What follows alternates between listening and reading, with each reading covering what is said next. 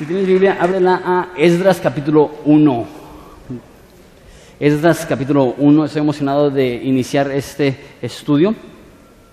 Eh, lo que voy a hacer es que voy a leer todo el primer capítulo eh, y después oramos y después les explico más o menos la dinámica de esta serie y lo que vamos a estar haciendo. Dice así, Esdras 1, 1.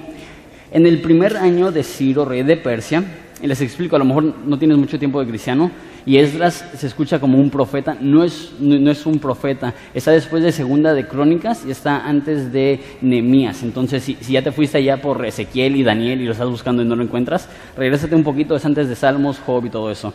Esdras 1.1 dice, en el primer año de Ciro, rey de Persia, para que se cumpliese la palabra de Jehová por boca de Jeremías, despertó Jehová el espíritu de Ciro, rey de Persia, el cual hizo pregonar de palabra y también por escrito por todo su reino, diciendo, Así ha dicho Ciro, rey de Persia, Jehová, el Dios de los cielos, me ha dado todos los reinos de la tierra y me ha mandado a que le edifique casa en Jerusalén, que está en Judá. Quien haya entre vosotros de su pueblo, sea Dios con él y suba de Jerusalén, que está en Judá, y edifique casa a Dios, perdón, a Jehová, Dios de Israel. Él es el Dios, la cual está en Jerusalén. Y todo el que haya quedado en cualquier lugar donde muere, ayúdenle los hombres de su lugar con plata, oro, bienes y ganados, además de ofrendas voluntarias para la casa de Dios, la cual está en Jerusalén. Entonces se levantaron los jefes de las casas paternas de Judá y de Benjamín y los sacerdotes y levitas y todos aquellos cuyo espíritu despertó Dios, esta frase es clave, cuyo espíritu despertó Dios para subir a edificar la casa de Jehová, la cual está en Jerusalén todos los que estaban en sus alrededores les ayudaron con plata, oro y bienes y ganado y cosas preciosas, además de todo lo que se ofreció voluntariamente. Y el rey Ciro sacó los utensilios de la casa de Jehová que Nabucodonosor había sacado de Jerusalén y había puesto en la casa de sus dioses. Los sacó pues Ciro, rey de Persia, por mano de eh, Mitrídates, tesorero, eh, el cual los dio por cuenta a Sesbazar, príncipe de Judá y esta es la cuenta de ellos, 30, 30 eh, tazones de oro, 1000 tazones de plata, 29 cuchillos, 30, 30 tazas de oro, 410 eh, tazas de plata y otros 1000 utensilios. Todos los utensilios de oro y de plata eran 5400, todos los hizo llevarse esbazar con los que subieron del cautiverio, cautiverio de Babilonia a Jerusalén. Oramos. Jesús, te damos tantas gracias por la oportunidad que nos das eh, día tras día, semana tras semana, año tras año, de estudiar tu palabra, de considerar los conceptos y los preceptos que están aquí para nosotros. Y al iniciar esa nueva serie, enfocándonos en tu casa y enfocándonos en nuestra casa, pedimos que, que nos ilumines, Jesús, para saber cómo vivir de acuerdo a tus mandatos, tus conceptos y tus preceptos. Te amamos, Jesús, eres precioso pedimos eso en tu nombre. Amén. Muy bien, entonces empiezo contestando la pregunta, ¿por qué Esdras? Eh, porque les pedí la semana antepasada que leyeran el libro, no, toma mucho tiempo leerlo, posiblemente unos 20 minutos, media hora leerlo de pasta a pasta. Les pedí que lo leyeran y a lo mejor algunos de ustedes lo leyeron. Y a primera vista ves el libro de Esdras y parece ser solamente un documento histórico. Eso es lo que pasó y colorín colorado este cuento se ha acabado con muy pocas implicaciones para nosotros hoy en día. Sin embargo, no es así.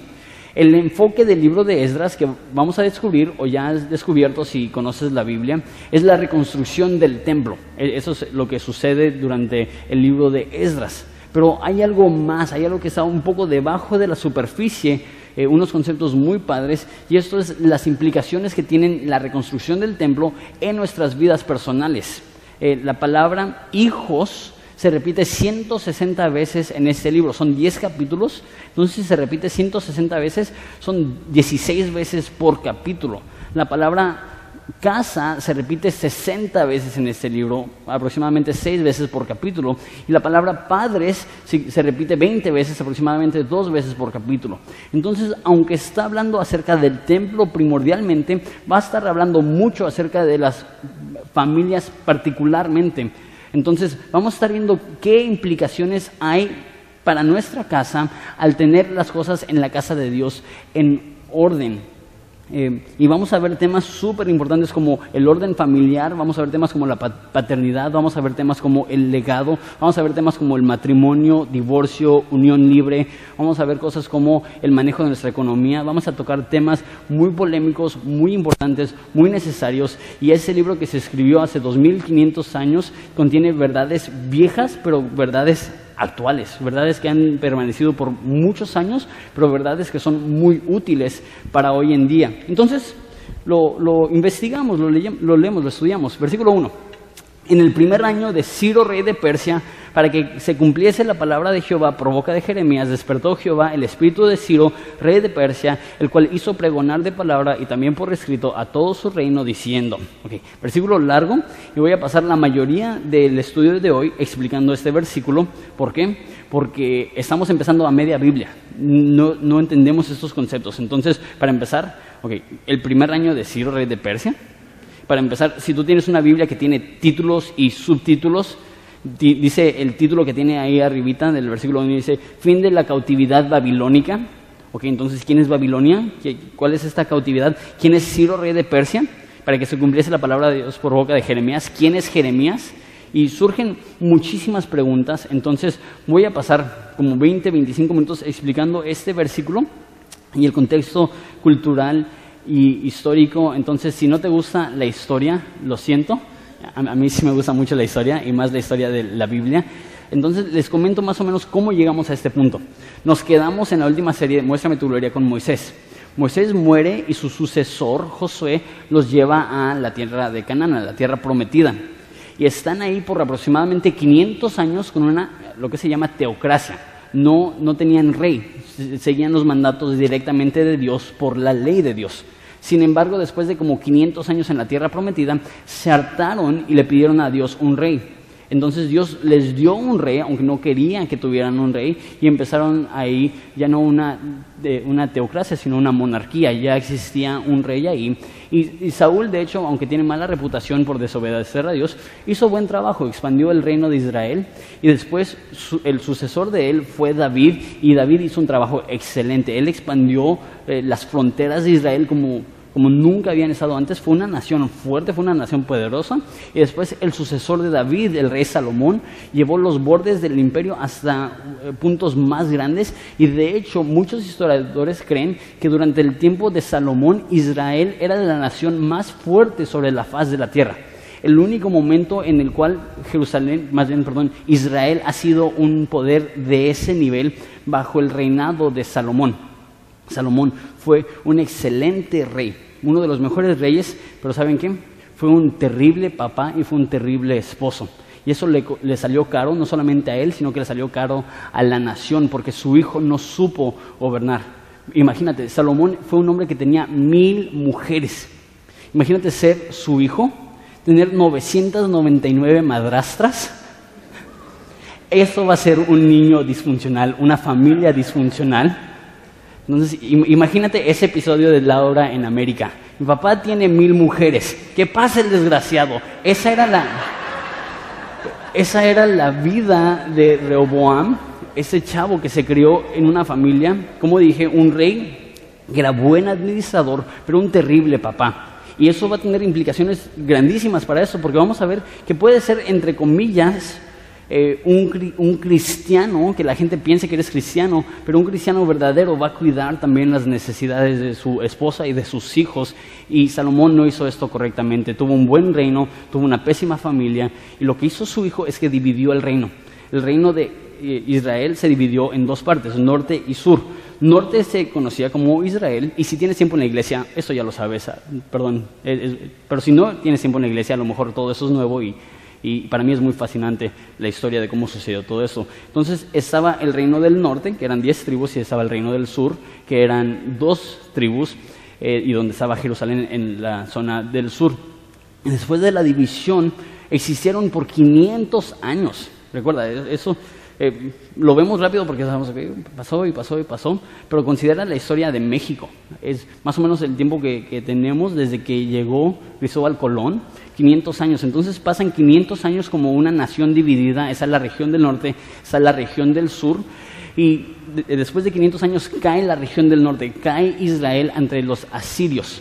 Y lo trágico de esto era que la táctica de los asirios era sacar una parte del pueblo y reemplazarlos con partes de otros pueblos y se hacían una raza mestiza y lo que sucedía es que se perdía el orgullo nacional y si no tienes orgullo nacional no vas a pelear por una tierra. Si tu mamá es de una parte y tu papá es de otra parte y vives en otra parte, no vas a tener ese orgullo nacional que dicen, no, yo voy a defender esta tierra hasta la muerte. Los de Israel perdieron ese orgullo nacional, perdieron esa sangre pura, se convirtieron en un pueblo mestizo y los de Israel, pues, después del cautiverio en Asiria, después de que los dominaron los asirios, se convirtieron en los samaritanos. Y eso nos da a entender, ok, con razón había tanta rabia de los israelitas, perdón, de los judíos contra los samaritanos, porque los judíos habían peleado eh, para permanecerse puros en su sangre, en su linaje, y los samaritanos no. Los samaritanos simplemente se dieron por vencidos y se casaron con mujeres que no eran israelitas y se perdió la nación. La nación de Israel, la zona del norte, dejó de existir y fue reemplazada por Samaria. Ahora, la región del sur eh, era Judea, esa era una región más bien donde está Jerusalén, entonces tenían un poco más de orgullo nacional, aquí está nuestra capital, y ellos tenían dos que tres reyes que amaban a Dios. En el norte todos los reyes eran malos, eran paganos, eran perversos. En el sur había un poco de moralidad, había un poco de eh, amor por Dios, temor a Dios. Y ellos fueron protegidos por Dios un poco más de tiempo. Aproximadamente 700 años después de la división de, eh, los reinos, eh, cae la región del sur, cae Judea ante los babilonios. Y ahora, e, estos pueblos de los babilonios eran diferentes a los asirios. Lo que ellos hacían es que sacaban al pueblo y los llevaban de cautiverio para que no pudieran vivir más en su tierra y tenían que vivir como esclavos en tierras ajenas. Y solamente dejaban algunos campesinos y alguna gente humilde para labrar la tierra, para que no se echara a perder la tierra entonces hubieran habido en Jerusalén unas cuantas personas, un pequeño remanente de gente humilde cuidando y labrando la tierra, pero la gran mayoría, los millones de, judíos ahora estaban esparcidos por todo el reino de Babilonia. Eh, esto sucede por 70 años. Están los babilonios, el, imperio de Babilonia, reinando sobre toda esa región hasta que llega el reino persa. Regresamos aquí al versículo 1, dice, en el primer año de Ciro, rey de Persia. El reino persa era por mucho el reino más poderoso y eso se solidificó cuando conquistaron a Babilonia y tomaron todas las posesiones de Babilonia, entre ellas Jerusalén, entre ellas eh, Judea, entre ellos todo lo que habían conquistado Jerusalén, todo lo que habían conquistado los babilonios, los babilónicos, los babilonios. Que así se dice. Entonces los persas conquistaron a Babilonia y el reino se convirtió tan vasto que alcanzaba de Grecia Etiopía, a India. Entonces es un reino enorme. Y acuérdate, esa es en la cultura antigua, donde tu pueblito era un reino, donde nosotros somos el reino de Michoacán, y nosotros somos el, reino de, Tamaulipas, y nosotros somos el reino, y, todas las, secciones pequeñas se consideraban su propia entidad, su propio reino. Ahora imagínate un reino de ese tamaño, para que se den una idea, es más o menos el tamaño de los Estados Unidos, ese reino persa, una área enorme en la antigüedad. Ciro hubiera sido el hombre más poderoso en la historia de la humanidad hasta este punto. Nadie había tenido un ejército tan grande, nadie había tenido un imperio tan grande y nadie tenía tanto poder. Es más, este imperio era tan grande que muchas leyendas surgieron a raíz de este imperio. Una de ellas, la leyenda de los 300. No sé si viste la película, pero la, leyenda de los 300 surge de esta época cuando los persas intentan conquistar eh, a los espartanos y Grecia y demás. Entonces es un reino súper, hiper, mega poderoso y lo vemos aquí en la Biblia. Eso es Persia. ¿Y qué tal? Eh, ¿Qué tal esta frase que dice para que se cumpla lo dicho por Jeremías? Entonces, al parecer hubo una profecía que se tenía que cumplir. Si quieren, vamos a verla. Ve por favor a Jeremías capítulo 25, versículo 8. Jeremías 25. Espero que hayas traído Biblia porque sí vamos a ver varios pasajes y te van a volar la cabeza, no tienes idea. Está muy, muy fascinante esto. Jeremías 25, 8. Si no traes Biblia, va a estar en esa pantallita. Eh, al pintar el techo se movieron los proyectores, por eso están apagados los proyectores. Entonces, más se vale que tengas una vista impresionante o que hayas traído Biblia. Entonces, dice así, Jeremías 25, 8. Por tanto, así ha dicho Jehová de los ejércitos, por cuanto no habéis oído mis palabras, he aquí enviaré y tomaré de todas las tribus del norte, dice Jehová, y a Nabucodonosor, rey de Babilonia, esos eh, aproximadamente 30 años antes de que sucede esto, eso es una profecía muy específica, eh, Nabucodonosor, rey de Babilonia, mi siervo, y los traeré contra esta tierra y contra sus moradores y contra todas las naciones en derredor, y los destruiré y los pondré por escarnio y por burla y en desolación perpetua. Eh, vamos a leer hasta el versículo 13 y haré que desaparezca de entre ellos la voz de gozo y la voz de alegría y la voz eh, de desposado y de la voz de la desposada, el ruido del molino y de luz de lámpara. Lo que está hablando aquí es que Dios va a enviar para castigar a Judea, va a enviar a los babilonios, pero después de un tiempo ya no va a haber celebración, ya no va a haber fiesta, ya no van a ser los babilonios, sino, mira lo que va a suceder, versículo 12, verso 12. Este, y cuando sean cumplidos los 70 años, castigaré al rey de Babilonia y a aquella nación por su maldad. Entonces dice, van a conquistar a Judea y van a estar reinando por 70 años. es fascinante. Y castigaré al rey de Babilonia y a aquella nación por su maldad, ha dicho Jehová, y la tierra de los caldeos, que también son los babilonios, la convertiré en desiertos para siempre. Esto es cierto hasta la fecha. Hoy en día donde estaba Babilonia es desierto, no existe nada. Siguiente versículo y traeré sobre aquella tierra todas mis palabras que he hablado contra ella, con todo lo que está escrito en este libro profetizado por Jeremías contra las naciones. Entonces, lo que sucede aquí es que Jeremías, 30 años antes de que cae Judea ante Babilonia, dice, va a venir Babilonia y los va a conquistar. Y 100 años antes de que cae Babilonia, y 70 años, dice que van a haber 70 años desde la, desde la caída de Jerusalén a la caída de Babilonia, y de hecho, David hubiera estado al tanto de eso, perdón, Daniel hubiera estado al tanto de eso porque él era un sabio en Babilonia. Él hubiera dicho, ok, Jeremías dijo 70 años, ya van 69, ya van 69, 6 meses. Y de hecho, él se acerca al rey y le dice, sabes que tu tiempo se acerca. Jeremías profetizó, tiene 70 años este reino antes de que venga el próximo reino. Si puedes, por favor, poner Jeremías 29, 10. Esa es la otra profecía que vemos eh, de Jeremías de este tiempo. Y recuerda, eh, eso es 100 años antes de que sucede. Eso es increíble que, eso haya sido profetizado a tal detalle. Y eso es el precursor de uno de los versículos más famosos y, nos va a ayudar a entender el, contexto de, de Jeremías 29.11. Dice así Jeremías 29.10. Porque así dijo Jehová, cuando Babilonia se cumplan los 70 años, yo os visitaré y despertaré sobre ustedes mi buena palabra para hacer, hacerlos volver a ese lugar entonces, alto ahí. Versículo 10 dice que después de, después de 70 años en cautiverio, Dios va a regresar a su pueblo, a Jerusalén. Los va a regresar del cautiverio. Esa era una profecía, esa era una promesa de Dios. Entonces Daniel hubiera estado esperando, ok, 70 años, Dios nos va a regresar a nuestra tierra. Y es en ese contexto, versículo 11, ahora sí, porque yo sé los pensamientos que tengo acerca de vosotros, dice, Jehová, pensamientos de paz y no de mal, para daros el fin que esperáis. ¿Cuántos de ustedes han visto eso en una taza o en un calendario cristiano o en una calcomanía? Todos dicen, sí, me dejó mi novio, pero yo sé que los planes de Dios son para bien y no para mal.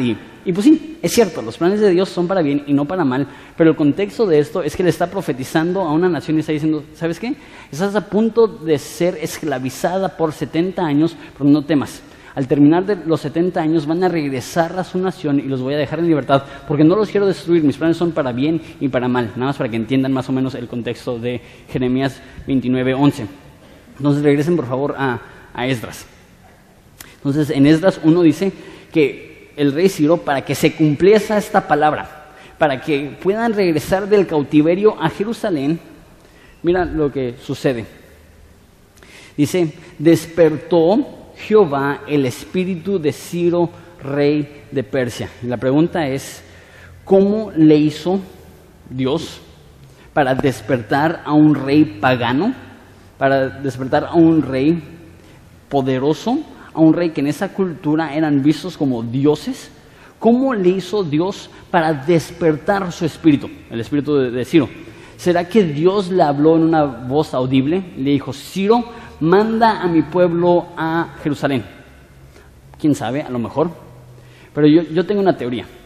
Y no está explícita en el texto, pero si tuviera que apostar el título de tu casa, eh, yo creo que, que, tengo una idea. Él les va. Daniel cuando llega de Babilonia, perdón, de Jerusalén a Babilonia, es un adolescente. Y cuando cae Babilonia, él era uno de los hombres sabios en Babilonia. Y lo que hacían en ese entonces es que no mataban a los sabios cuando conquistaban, porque los sabios eran los que más conocían la tierra que, que acaban de conquistar, y los sabios se convertían en consejeros para los reyes. Entonces Daniel hubiera sido uno de los consejeros para este rey Ciro. ¿Y qué puede ser tan grande, tan impactante, tan impresionante, que haga que el rey Ciro, el hombre más poderoso en la historia de la humanidad, diga cosas como Jehová, Dios de Israel, Él es el Dios? Eso es extraordinario. Eso, eso un, un, tirano no lo dice, eso un monarca no lo dice. Él es el Dios, ni siquiera es el Dios de los persas, es el Dios de los israelitas, pero Él es el Dios. ¿Qué pudo haber tenido tanto impacto en la vida de Ciro que lo llevó a esa conclusión? Yo creo que Daniel estuvo ahí, yo creo que Daniel le compartió, y yo creo que Daniel le compartió algo muy específico. Veo conmigo, por favor, a Isaías 44. Isaías 44, versículo 27. Esta es, en mi opinión, una de las defensas más fuertes para la validez de la Biblia, la inspiración divina de la Biblia y la inherencia de la Biblia. O sea, yo, yo creo que esto es lo que distingue a la Biblia de cualquier otro documento histórico. Mira eso, eso se escribió 150 años antes de que naciera Ciro. Mira lo que dice Isaías 44, 27, dice, que dice a las profundidades, secados y a tus ríos te haré secar, siguiente versículo, que dice de Ciro. Están mencionando a Ciro por nombre 150 años antes de que nace. Dice, es mi pastor y cumplirá todo lo que yo quiero, al decir a Jerusalén, serás edificada y al templo serás fundado. 150 años antes de que existió Ciro, Isaías escribió, vendrá un hombre, se llamará Ciro, él va a reedificar el templo de Dios. ¿Te imaginas? Ciro en su trono y llega Daniel y dice, ¿sabes qué? Hay una profecía bastante antigua, saca su pergamino, de, que tiene 150 años. Eso es como si alguien hubiera escrito algo de tu vida en, el siglo XVIII y se lo trae al rey Ciro y dice, mira, aquí está tu nombre y hace 150 años fue profetizado que tú ibas a restablecer el templo del Dios de Israel. ¿Te imaginas? Ahora, hay personas que dicen, esto no puede ser, porque e, es ilógico que haya una profecía tan exacta. Típicamente las profecías son, vendrá un rey, o habrá una persona, o habrá un sabio, es mucho más genérico, es mucho más abierto, no tan específico, no, vendrá Ciro, ese es su nombre. Entonces lo que especulaban eh, los escépticos por muchos años es que eh, Isaías 44 se escribió mucho después, fue agregado. ¿Por qué? Porque es imposible que, que Isaías haya estado enterado de eso. Ahora, esa teoría se destruye cuando se sacan los pergaminos del mar muerto está todo Isaías de principio a fin y que fue escrito durante los tiempos de Isaías. Eso significa que sin duda alguna esto fue escrito 150 años antes del nacimiento de Ciro, profetizando exactamente lo que Ciro iba a hacer. Con razón Ciro dice, wow, Jehová es Dios. Wow, ese Dios de esa nación, Él es el único Dios verdadero. Ahora, siguiente capítulo 45, eh, versículo 1, si lo puedes poner por favor. Dice así. Dice, así dice Jehová a su ungido, a. Continúa hablándole a. Al cual tomé yo por su mano derecha para sujetar naciones delante de él y desatar lomos de reyes para abrir puertas de él, delante de puertas, perdón, las puertas no se cerrarán. Yo iré delante de ti y enderezaré los lugares torcidos, quebrantaré las puertas de bronce y los cerrojos de hierro haré pedazos y te haré y te daré los tesoros escondidos y los secretos muy guardados para que sepas que yo soy Jehová, el Dios de Israel, que te pongo en nombre por amor de mi siervo Jacob y de Israel, mi escogido, te llamé por tu nombre, te puse sobrenombre, aunque no me conociste. Yo soy Jehová y ninguno más hay, no hay Dios fuera de mí, yo te ceñiré aunque tú no me conociste. ¿Te imaginas ser Ciro y leer esto? Le dice Daniel, hace 150 años se sirvió eso de ti. Tú no me vas a conocer. Yo te voy a dar todas las naciones del mundo. Yo te voy a dar todo el poder que tienes. ¿Por qué? Porque quiero que reconstruyas mi templo. Ok, ahora lo que es bien interesante acerca de eso, lo que me vuela la cabeza. Una vez más, si no te gusta la historia, perdón, pero soy medio nerd en ese aspecto, me gusta mucho la historia. No hay ningún documento que revela la religión de Ciro, rey de Persia, que es rarísimo, porque desde los este, egipcios habían puesto la pauta que el, líder del mundo, del imperio más fuerte, era visto como un dios. Los faraones eran vistos como un dios, los reyes eh, de, los babilonios se veían como dios, ¿se acuerdan de Nabucodonosor que hizo una mega estatua para que se postraran ante él y lo adoraran? Y todos los dioses persa persas se creían dioses. Si, si viste la película 300, hay una escena donde Jerjes dice, yo soy Dios. Y todos los reyes simplemente tenían esa opinión, yo soy Dios. El rey Ciro no, rey Ciro dice, Dios de Israel, Él es el Dios. No tienen idea de cuán extremo hubiera sido eso para un persa leer. ¿Qué? ¿Ciro no es Dios? Dios de Israel, Él es el Dios y no hay ningún documento histórico que demuestra que él adoraba a los, a los dioses persas. E, él, simplemente no está registrado qué es lo que creía, que es increíble, porque todos los demás dios, todos los demás reyes eran muy devotos a sus dioses y ellos en sí se creían una deidad. ¿Qué puede ser tan fuerte, tan grande, que cambia la postura de este rey a creer en el Dios de la Biblia? el poder de la escritura, el poder que él, el poder que él pudo ver. Aquí está mi nombre escrito desde hace 150 años. No sé si soy el único nerd dice, wow. No, sé si soy, el único que, ve eso y dice, ok, la Biblia no es cualquier libro. A, a, lo mejor a veces decimos, sí, pues hay otras religiones o hay otras creencias, nada se compara a eso. No hay ningún otro libro en ninguna otra religión que tiene profecía tan exacta, con tantos años de anticipo y tanta documentación secular que puede ser comprobada como los pergaminos del Mar Muerto. Ok, en otras palabras, todas las otras religiones están mal. En otras palabras, ese es el único libro que puedes confiar, ese es el único libro digno, fidedigno de depositar toda tu creencia en él. ¿Por qué? Porque contiene cosas así. Solamente Dios puede escribir algo así.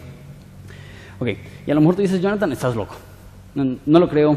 Daniel, quién sabe, a lo mejor ni conoció al rey Ciro. Les leo algo del comentario de David Gusick, el que vino hace unas semanas, y si David Gusick lo dice, es la ley. Entonces, dice, es muy posible que el profeta Daniel fue un instrumento usado por Dios para despertar al rey Ciro. Él pudo haberle enseñado las profecías de Jeremías 25 y Jeremías 29, las profecías que les enseñé, que hablan de, eh, del castigo de Babilonia eh, después de los 70 años. Y es casi certero que si le enseñó esos pasajes, también le enseñó Isaías 44, que menciona el nombre de Ciro 150 años antes de que nace. Entonces, si Gusick lo dice, eh, lo creo, no, no es cierto. no soy el único que, que, ve eso. Es muy probable que esta es la forma que Dios despertó, sacudió a ese rey y ese rey dice, wow, Jehová de Israel, Él es Dios. Ok, ¿y qué es lo que hace? Dice, pregona por palabra y por escrito. Entonces manda un decreto a todo su imperio, un imperio enorme, y hace dos cosas. Manda a predicadores, eso es lo que significa pregonar. manda a personas que están gritando en las calles cierto mensaje, ahorita voy a decir que, y también lo mandan por escrito. Están poniendo pósters, están poniendo flyers, están haciendo propaganda por toda la nación. ¿Y qué es lo que dice? Esta propaganda, que es lo que dice esta predicación. Así ha dicho Ciro, rey de Persia. Jehová, el Dios de los cielos, me ha dado todos los reinos de la tierra y me ha mandado a que le edifique casa en Jerusalén que está en Judá. Eso también confirma que yo creo que él leyó las profecías de Isaías. ¿Por qué? Porque Isaías dice, y vendrá Ciro y él edificará templo para Jehová. Y él dice, ok, Dios me ha dicho, Dios me dio todas las naciones del mundo, ¿por qué? Porque necesito edificarle casa a Jehová. Los babilonios cuando entraron destruyeron el templo que existía y ya no había templo en Jerusalén. Y él solo ve una tarea personal reedificar ese templo, pero nota, eso es muy interesante y eso va a ser fundamental para el resto de la serie. Dice, Jehová Dios de los cielos me ha dado todos los reinos de la tierra y me ha mandado a que edifique casa en Jerusalén. Es muy interesante porque normalmente cuando la Biblia habla del templo usa esa palabra, el templo, no la casa. Algunas partes cuando David habla del templo habla de, la casa de Dios, pero la gran mayoría del, tiempo cuando se habla del templo se está hablando del templo, no de la casa de Dios. esta frase casa es muy particular y de hecho es más que cualquier otro libro se refiere al templo de Dios como la casa de Dios. Yo creo que lo hace a propósito. Yo creo que quiere cambiar nuestra mentalidad. Que, que la casa de Dios, más bien que llegamos a Dios como llegamos a una casa, no a un museo. Llegas a una casa para tener relación. Llegas a un museo solamente y meramente para información. Yo creo que, que, debemos de llegar a Dios como una casa y no como un teatro. Llegas a un teatro para ser entretenido, llegas a una casa una vez más para tener relación. Yo creo que, que debemos de ver una relación con Dios como una casa y no como un club social, donde dices, ¿sabes que Ya firmé, ya soy miembro, ¿cuáles son mis beneficios? Ya diezmé, ya di mi, ok, ya estoy cumpliendo. No, eso no se hace en una casa. No, tienes que, firmar en una casa para pertenecer a esa casa. Tú eres, perteneces a esa casa porque es tu hogar, porque es tu familia. y yo creo que Dios quiere que veamos nuestra relación con Él como una casa y no como una corte. Él sí es juez, pero eso ya se solucionó en la cruz de Cristo y ahora nos invita a relacionarnos con Él como un padre se relaciona con su hijo y como un hijo se relaciona con su padre. Entonces, muy interesante esta frase, en la casa de Dios. Ahora, nota lo que dice, dice, Jehová Dios me ha dado todas las tierras y tengo esta tarea ahora de edificar casa. Lo que me demuestra eso, Ciro entiende algo. Ciro entiende que absolutamente todo lo que tiene lo tiene para el bien de la casa de Dios. Eso es una vez más extraordinario porque es un rey secular, es un, rey pagano. Él dice, todo lo que tengo Dios me lo dio para poder construirle una casa. Yo diría, eso también es nuestro fin, poder es habitar con Dios, poder tener una relación con Dios, poder regresar a la adoración con Dios. Versículo 3. Quien haya entre vosotros de su pueblo, sea Dios con él, y suba a Jerusalén, que está en Judá, y edifique, una vez más, ahí está la frase, la casa de Dios de Israel. Él es el Dios, la cual está en Jerusalén. Y a todo el que haya quedado en cualquier lugar donde more, ayúdenle los hombres de su lugar con plata, oro y bienes y ganados, además de las ofrendas voluntarias para la casa de Dios, la cual está en Jerusalén. ¿Qué es lo que está pasando? Ciro está diciendo, el que quiera regresar a Jerusalén para edificar la casa, vaya. Pero ¿qué es lo que va a pasar? No todos se van a animar. ¿Por qué? Son 1200 kilómetros en el desierto de Irak, hoy en día, de Siria, hoy en día, eh, y no, no, tienen ningún método de transporte, se van a ir a pie. Okay. Y si a veces nos da flojera ir de aquí a Tijuana o algo manejando. Imagínate irte de aquí a La Paz caminando con tu familia, en el desierto, desprotegido. Eh, esto era una labor de mucho miedo, de mucho peligro, y la mayoría de la gente decidieron no hacerlo. De hecho, nada más una fracción, aproximadamente 44 mil personas regresaron de las más de un millón de judíos que existían. Entonces, es un porcentaje muy pequeño. Sin embargo, veo aquí un principio. Y no creo que es la, interpretación primordial, no creo que aquí está hablando de misiones, porque está hablando de regresar a Jerusalén, de regresar a la adoración. Yo creo que todo judío debió de haber regresado. ¿Por qué? Porque la ley de Moisés expresa que tienes que ir al templo para hacer los sacrificios. Entonces, si estás viviendo lejos y se presenta la oportunidad de regresar y no regresas, no estás cumpliendo con la ley de Moisés, de, que es ir al templo a hacer los sacrificios. Yo creo que todo judío debió de haber regresado, pero no todos regresaron. Yo creo que eso demuestra la incredulidad de muchos. Yo creo que también demuestra lo que dice Jesús, que ancho es el camino a la perdición y angosto es el camino que lleva a la vida eterna. Muy pocos son los que deciden regresar. Ahora, hay un concepto aquí secundario que quiero desarrollar porque se me hace que es importante como una iglesia, que es que algunos van y los que no van se quedan y apoyan. Y eso veo aquí el modelo de misiones. Una vez más, no creo que es la interpretación primordial. ¿Por qué? Porque no están saliendo como misioneros, están regresando a su casa. Pero yo creo bíblicamente la exhortación que todos tenemos una opción, o ser misioneros o apoyar las misiones, pero nadie puede estar neutral en la causa de las misiones. O sea, o tú dejas tu hogar como misionero o apoyas a alguien como un misionero. E, eso es lo que dice Romanos 10. ¿Cómo irán si no les predican? ¿Y cómo predicarán si no son enviados? Cada uno de nosotros debemos de participar en misiones. Y si tú estás ofrendando, quiero decirte que aproximadamente el 15%, no lo sabía hasta ayer que vi los números, más o menos el 15% de nuestros ingresos este año fueron a misiones entre la iglesia que estamos plantando en Acapulco, entre el apoyo que le damos a algodones, eh, el apoyo que damos a San Felipe, el apoyo que damos al que está en la India, eh, aproximadamente 65 mil pesos han salido de esa iglesia solamente en este año para apoyar misiones. dije, órale, qué padre, estamos, estamos practicando lo que predicamos.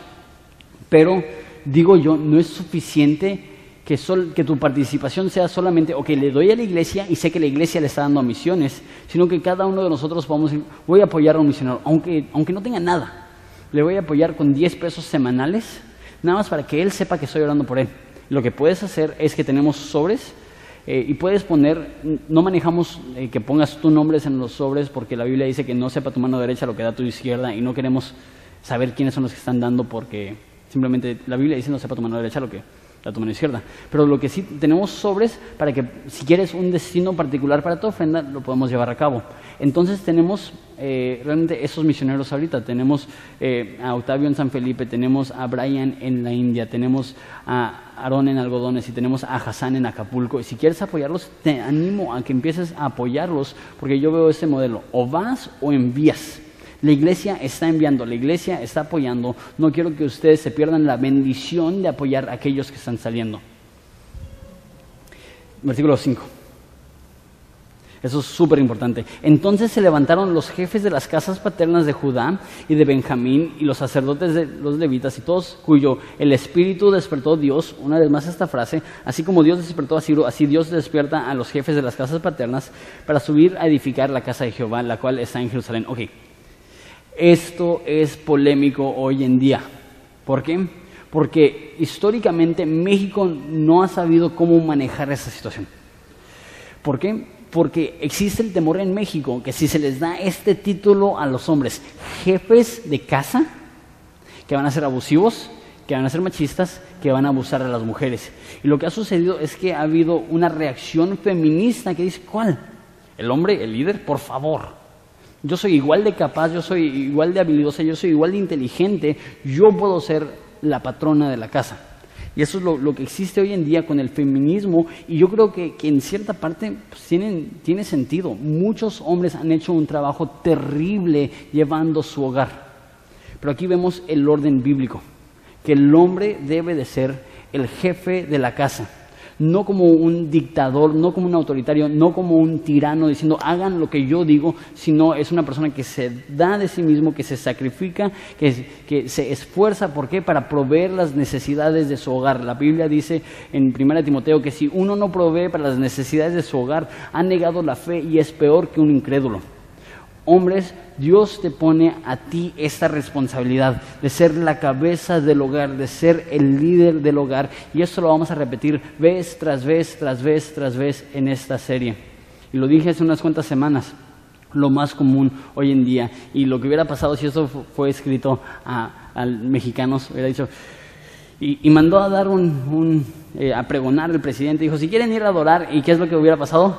Las mujeres hubieran agarrado a los hombres, vamos, y los hombres hubieran dicho, no, no quiero ir a adorar, no, no, aquí ya estamos cómodos. Y las mujeres hubieran sido las que toman la iniciativa, porque eso es lo que parece que sucede en México y en la mayoría del mundo. En las cosas espirituales, las mujeres toman la iniciativa. Hombres, por favor, si quieres tener respeto de tu familia, toma la iniciativa en las cosas espirituales. Ahora, no estoy hablando solamente de venir, ofender, participar, pero estoy diciendo, ¿estás orando con tu esposa? ¿Estás leyendo la Biblia con tu hijo? Y, no, es para dar propaganda, pero sí. Ven a la conferencia de varones. Ven y siéntate bajo varones que están haciendo un buen trabajo, amando a sus esposas, trabajando duro en sus trabajos para ver cómo se hace. No tengas tanto orgullo que digas, no, yo no necesito ayuda. Dios te pone a ti esta carga, esa responsabilidad, esa bendición. Y hombres, y hombres de horizonte, quiero que este sea una de las cosas que nos identifica como un pueblo. Que aquí los hombres nos ponemos los pantalones, guiamos, protegemos y somos los líderes espirituales de nuestro hogar.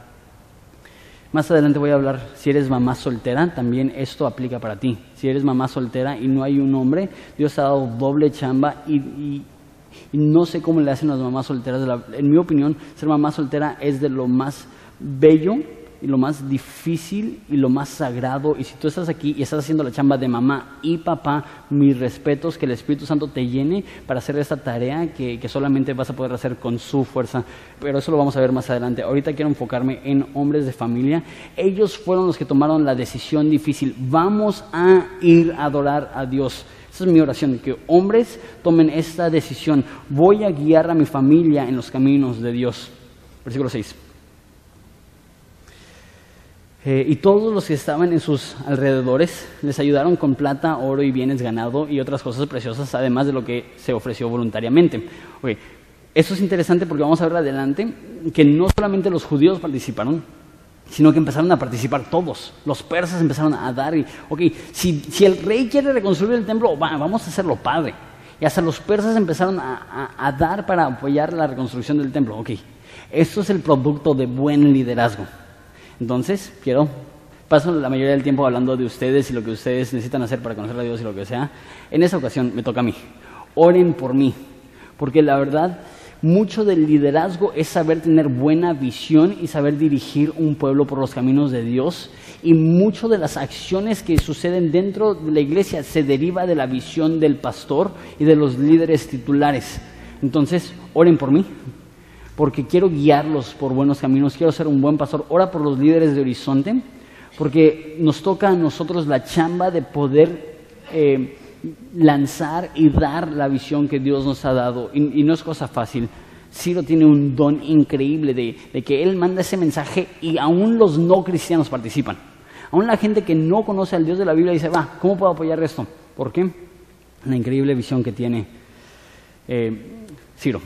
Versículo 7, vamos a leer del 7 al 11. Con esto concluimos el estudio verso a verso del primer capítulo y después tengo unos puntos más que quiero dar antes de concluir. Dice así, y el rey Ciro sacó los utensilios de la casa de Jehová. Ok, cuando llegó Babilonia, eh, destruyó el templo y sacó todos los utensilios y se los llevaron y los usaron para sus celebraciones paganas con dioses paganos. Mira lo que dice, que, que Nabucodonosor había sacado de Jerusalén y había puesto en las casas de los dioses. Lo sacó pues Ciro, rey de Persia, por mano de eh, eh, Mitrídates, tesorero, los- el cual los dio por cuenta a Sesbazar. Ok, Sesbazar es el líder de Judea, va a ser el líder de la, del grupo de gente que regresa a Judea.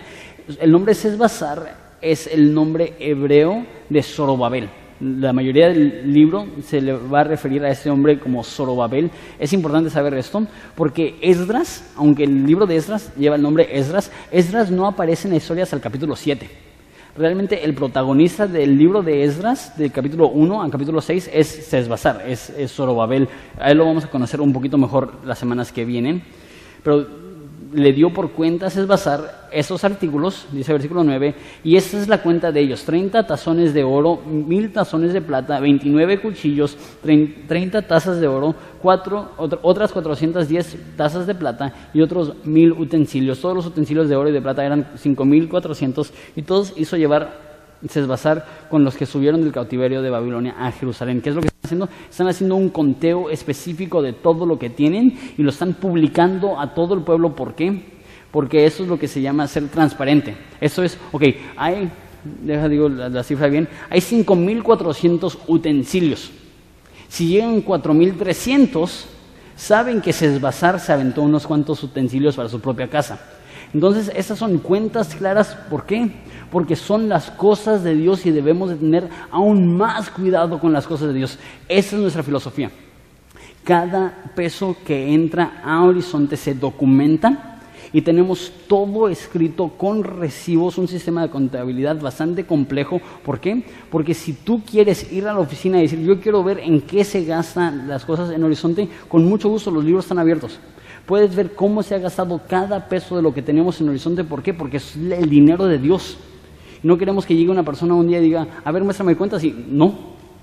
tenemos esta, póliza. Los libros están abiertos, abiertos. Cualquier persona los puede ver y una forma que manifestamos esto es que cada enero tenemos una presentación, unas diapositivas y les enseñamos exactamente en qué gastamos cada centavo que entra a Horizonte. ¿Por qué? Porque es lo que hacían ellos. Hay, un conteo, ok, ¿cuántos utensilios hay? Ok, e, e, eso nos vamos a asegurar que llegue a su destino. Yo creo que la mejor póliza en cuanto a la economía es tener los libros abiertos, no esconder nada de nadie. Y eso es lo que hicieron. Ahora, ¿por qué invirtieron tanto en la casa de Dios? Deja digo eso. Porque se va a escuchar que, y más porque hablé de, del piso y del techo, que le estoy pidiendo dinero. No, no, a eso no voy. Eh, a lo que voy es la inversión tremenda que hicieron a la casa de Dios. Ahora, en el Antiguo Testamento, el templo, la casa de Dios, era hecha de piedras preciosas, era un edificio. Pero la Biblia dice en el Nuevo Testamento que eso es el viejo pacto y ahora ya no, el templo de Dios ya no es un edificio con piedras, tabiques y techo de lámina. Nosotros somos el templo de Dios. Nosotros somos el pueblo de Dios. Si tenemos tabiques, si tenemos láminas, si tenemos techos, porque necesitamos reunirnos, necesitamos congregarnos. Pero esas paredes, este suelo, este piso, esta pintura no es la iglesia. E, es algo que podemos hacer para mejorar nuestra experiencia al reunirnos. Pero la iglesia, el templo somos tú y yo, es el conjunto de nosotros. Mi pregunta es, ¿qué es lo que estás haciendo para mejorar el pueblo de Dios? ¿Qué es lo que estás haciendo para mejorar el templo de Dios? Ellos estaban dando sus vidas. Están diciendo, me voy a ir, voy a dejar mi comodidad, voy a dejar mi tierra, voy a dejar todo lo que conozco. Acuérdense, estaban viviendo ahí 70 años y regresaron a Jerusalén. ¿Por qué? Porque querían restablecer la casa de Dios. Y muchos de aquí tenemos problemas profundos en nuestra casa porque no hemos visto la importancia de invertir en la casa de Dios. Una vez más, estoy hablando más que nada relación. ¿Ya estás en un grupo en casa? ¿Ya estás sirviendo? ¿Ya estás ayudando y apoyando? Y si la respuesta es no, la siguiente pregunta es ¿por qué? Y a lo mejor la respuesta es, pues no sé, nada más no me he animado. Te diría, Dios está publicando hoy. Es necesario dar tu vida por el bien de esta comunidad. Es necesario dar tu vida por el bien de la iglesia en general. Es necesario dar tu vida por el bien de la comunidad, de las piedras vivas que, que forman la casa de Dios. Ahora, la iglesia en general, creo yo, que está pasando, no estoy hablando tanto de esa, pero la iglesia mundial está pasando por un tiempo muy difícil, donde cada vez hay más iglesias con falsa doctrina, cada vez hay más iglesias donde no se predica la palabra de Dios. Y les voy a leer estadísticas. Tristemente no encontré estadísticas para México porque no, hay, no creo que existan. Esas son estadísticas para Estados Unidos. Seis mil iglesias cierran cada año. En Estados Unidos, 6.000 iglesias dejan de existir cada año. Este, 3.500 americanos se van de la iglesia cada día. Eso no es para cambiarse a otra iglesia. Esto es cada día en Estados Unidos, 3.500 personas dicen, son puros hipócritas, ¿para qué ir? E, ese es el estado de la iglesia mínimo en Estados Unidos. Solo uno de cada 10 pastores va a salir bien del ministerio uno de cada diez. O sea que, el 90% de los pastores se van a desanimar, se van a ir, se van a descalificar moralmente, se van a frustrar, se van a pelear. Solamente el 1% de los pastores terminan bien. Solamente el 20% de los americanos van a la iglesia, eh, frecuentemente eso a lo mejor no aplica a México. Solamente el 15% de las iglesias en los Estados Unidos están creciendo numéricamente. Solamente el 2% de las iglesias en Estados Unidos están ganando a personas a Cristo. Solamente el 2% de las iglesias están creciendo porque más personas están conociendo a Jesús. Eso es terrible. Solamente el 9% de cristianos dan económicamente a su iglesia. Solamente 800 iglesias nuevas empiezan en Estados Unidos por año. Una vez más, esas son estadísticas de Estados Unidos.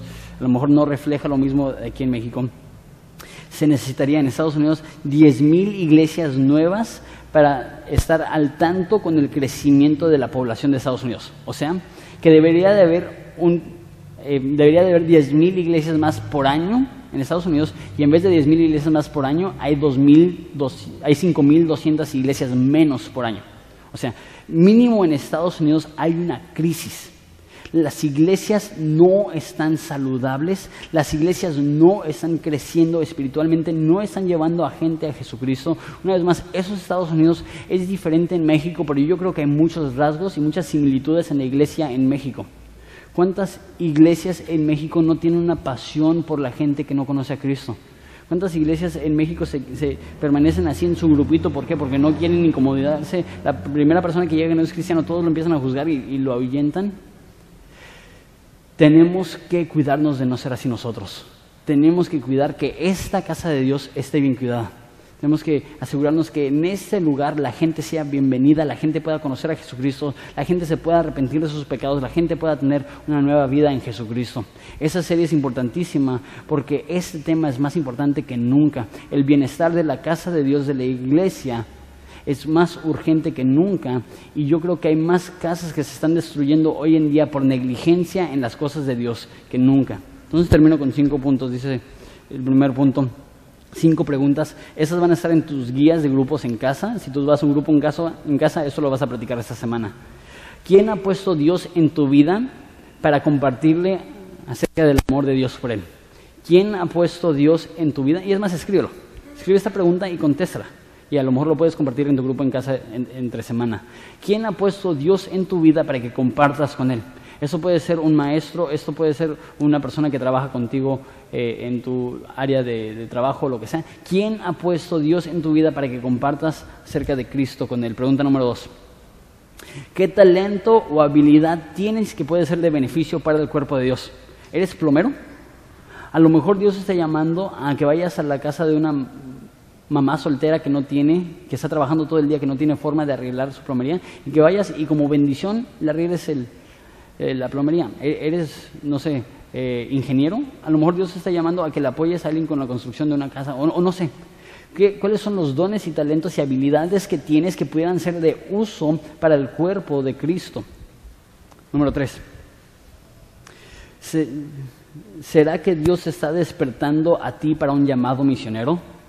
Nosotros queremos ser una iglesia que manda a misioneros, pero para poder mandar misioneros necesitamos ser una iglesia donde individuos sienten el llamado a dejarlo todo para seguir a Jesucristo. Y debes considerar tú, Dios está llamando a ti a dejarlo todo por amor a su nombre para ir a donde su nombre no está siendo predicado para iniciar una iglesia o apoyar una obra. Si, si Dios está poniendo eso en tu corazón, acércate conmigo, queremos apoyarte. Queremos ver que ese sueño se haga realidad porque queremos ver a muchos misioneros enviados de esta congregación. Pregunta número, número cuatro. ¿Eres un cristiano que se ha quedado dormido? Es una pregunta. ¿Eres un cristiano que se ha quedado dormido? ¿Por qué? Yo, he visto que es posible que en la rutina te quedas dormido. Una anécdota de volada, ya estoy terminando. No, sé tú, yo no soy muy de mañana. Yo en la mañana me despierto, típicamente 7 de la mañana más o menos, me, me levanto. Me despierto como a las 12 o sea, las primeras cinco horas soy como un zombie. Eh, estoy despierto, tengo los ojos abiertos, estoy haciendo cosas, pero como que el hámster como que todavía no calienta y como que no está corriendo al, al, 100%. Nada más no soy de mañana. Si no he tomado café, la verdad, ni, no, no, no carbura mi cerebro. Y lo que sucede, no sé tú, yo tengo una alarma en mi teléfono y lo que hago es que la apago. Y a veces mi esposa odia esto, a veces tardo 45 minutos, una hora apagando mi alarma cada nueve minutos. ¿Hay alguien así o soy el único? Ok, gracias. ¿De atrás nadie? yo, cada nueve minutos apagando mi alarma, apagando mi alarma y tengo un, teléfono touch que no tiene botones y llegó al punto, escúchame aquí, llegó al punto donde sabía cómo apagar la alarma, no, no tiene botones, así calcularle dónde estaba en la pantalla el botoncito así, sin despertarme. Entonces de repente ponía mi alarma a las 6 de la mañana y veía mi reloj y eran las 7 de la mañana y sin darme cuenta apagué mi alarma cinco veces sin despertarme. ¿Soy el único o, soy el más dormilón de la congregación? Dios le dijo a Jonás, ¿qué hacéis dormilón? Así, casi casi tengo que poner eso como alarma. La verdad batallo mucho, mucho para despertarme, pero ¿qué es lo que me di cuenta? Es si algo es muy repetitivo, hasta dormido lo puedes hacer. Y eso de la alarma es algo tan repetitivo que hasta dormido sabía apagar mi alarma. Y hay muchos cristianos así, que están en la rutina del cristianismo y ya lo han hecho tantas veces que ya están rutinario que aunque sus cuerpos están despiertos, sus espíritus están dormidos. Y a lo mejor Dios quiere que te despiertes y llegues a una nueva pasión en Jesucristo hoy. Termino con esa última pregunta. Estás no solamente dormido, sino muerto en tus delitos y pecados y necesitas renacer a una nueva vida. Porque yo creo que un cristiano se puede dormir y necesita despertar, pero un no cristiano, la Biblia dice que está muerto en sus delitos y pecados. Y lo que tú necesitas no es que alguien te grite y te diga, despierta. Lo que tú necesitas es que alguien te diga, ¿sabes qué? Dios puede hacer un milagro, Dios te puede dar nueva vida. Dios te puede transformar completamente. Y a lo mejor tú estás aquí y no eres cristiano y te estás dando cuenta que tú estás dormido espiritualmente, muerto espiritualmente y que no has seguido el orden de Dios, que no has ni siquiera conocido la casa de Dios, que significa pertenecer a su familia. Y a lo mejor hoy será el día que Dios te da una nueva vida. Hoy tenemos bautizos y es una oportunidad excelente. A lo mejor Dios se está despertando hoy para que tomes ese paso de fe para bautizarte. A lo mejor nunca te has bautizado y a lo mejor te da pena porque la gente te conoce y tienes tiempo en la iglesia y dices, por favor, que yo, que yo me bautice, la gente, ¿qué va a decir de mí? A lo mejor Dios está despertando en ese momento para que digas, va, me voy a bautizar, ya no, ya no quiero desobedecer más tiempo. O a lo mejor tú estás aquí y no eres cristiano y dices, me quiero bautizar, pero tengo miedo porque, porque no soy cristiano. Y sabes que la Biblia dice, si crees, bien puedes. Si le das tu vida a Jesucristo, me encantaría bautizarte, aunque sea hoy el día que le das tu vida a Jesucristo, dijo eh, el etíope en Hechos, que vimos hace como un año, dijo, ¿Qué, me impide ser bautizado? Aquí hay agua. ¿Sabes qué? Aquí hay un poco de agua. ¿Qué te impide el que seas bautizado? ¿Les parece si oramos? Lo que vamos a hacer es, al terminar las alabanzas, yo voy a estar allá esperándolos en la pila y si, aunque no te vayas a bautizar y aunque no conozcas a nadie que se va a bautizar, ve, tenemos una lonita, queremos celebrar la, la decisión que van a tomar las personas de bautizarse. Entonces, nos vemos afuera en un segundo, pero ahorita vamos a orar. Vamos a ponernos de pie.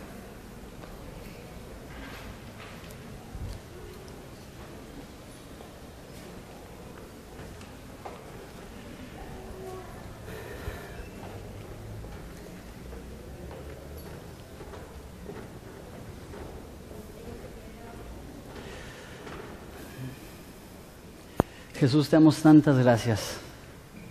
¿Por qué? Porque tu palabra es viva y es eficaz y es más cortante que cualquier espada de dos filos. Lo que yo más me llevo de aquí es cuán confiable es tu palabra. No hay nada como ella.